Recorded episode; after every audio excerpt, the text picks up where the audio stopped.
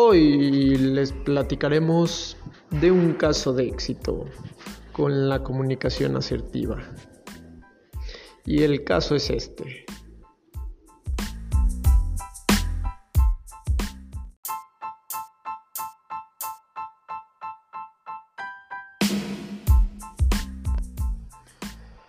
Es periodo de adaptación en la escuela. Primera reunión septiembre para hablar sobre el tema.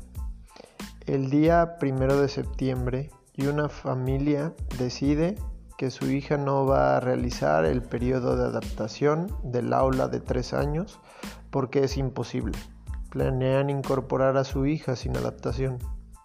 El problema es cómo se le plantea a la familia el tema, no solo por su importancia, sino lo contraproducente que puede ser no realizar la adaptación.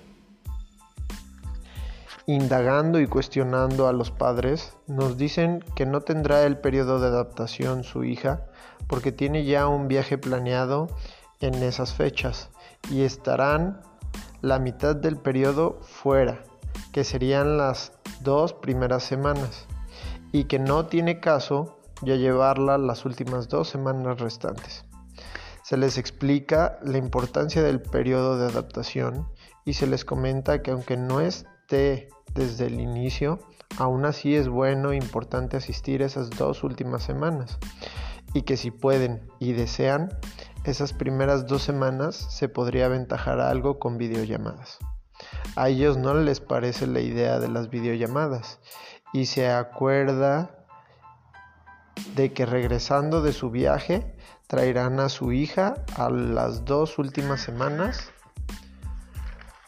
porque no solo es importante la adaptación con sus compañeros, sino también en el espacio de trabajo y las herramientas de aprendizaje, porque prácticamente la escuela es su segunda casa, por el tiempo que pasa en ella y que el proceso de adaptación desarrolla también su, autonomía, el autoaprendizaje, la participación y muchas cosas más.